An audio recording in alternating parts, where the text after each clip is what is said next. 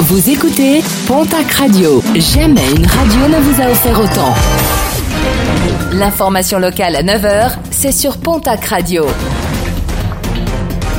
Bonjour Jean-Marc Courage Sénac. Excellente journée et merci de nous avoir choisis.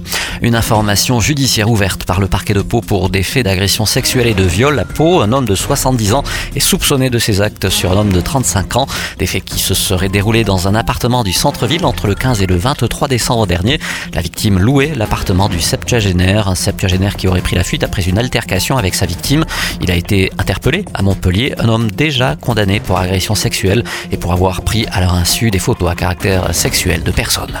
Un ancien prêtre de 77 ans jugé ce lundi à Pau. Ce curé qui officiait dans l'agglomération paloise est poursuivi pour agression sexuelle entre 2000 et 2008. Ses victimes, trois mineurs, deux garçons et une fille. Des faits qui se seraient déroulés au presbytère, alerté par la famille des victimes. C'est l'évêque lui-même qui avait alerté le parquet de Pau.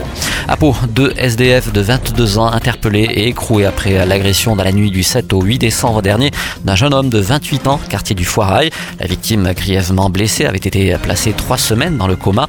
Les deux individus qui contestent les faits sont poursuivis pour vol et violence aggravée et doivent comparaître devant le tribunal. Procédure judiciaire ouverte après un accident de chasse déploré hier à Sainte-Colombe en Béarn. Lors d'une battue, un chasseur de 70 ans a voulu tirer sur un sanglier mais a raté sa cible. La balle a alors atterri dans le salon d'une maison après avoir traversé une baie vitrée alors que les propriétaires s'y trouvaient. Fort heureusement, aucun blessé n'est à déplorer.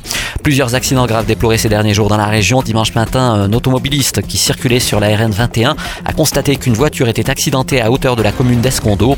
À l'intérieur de l'habitacle, un automobiliste d'une quarantaine d'années. Ce dernier, grièvement blessé, a été conduit vers l'hôpital de Tarbes. À Cap-Verne, cette fois-ci samedi, un accident déploré sur l'A64 en haut de la rampe. Un jeune automobiliste de 22 ans a perdu le contrôle de sa voiture qui a effectué plusieurs tonneaux. Et puis, direction les demi-finales pour Julien, originaire de Pau. Il fait partie des quatre derniers candidats de la Star Academy avec Pierre, Elena et Axel. Axel qui l'affrontera lors du prochain Prime sur TF1. Ce sera samedi prochain.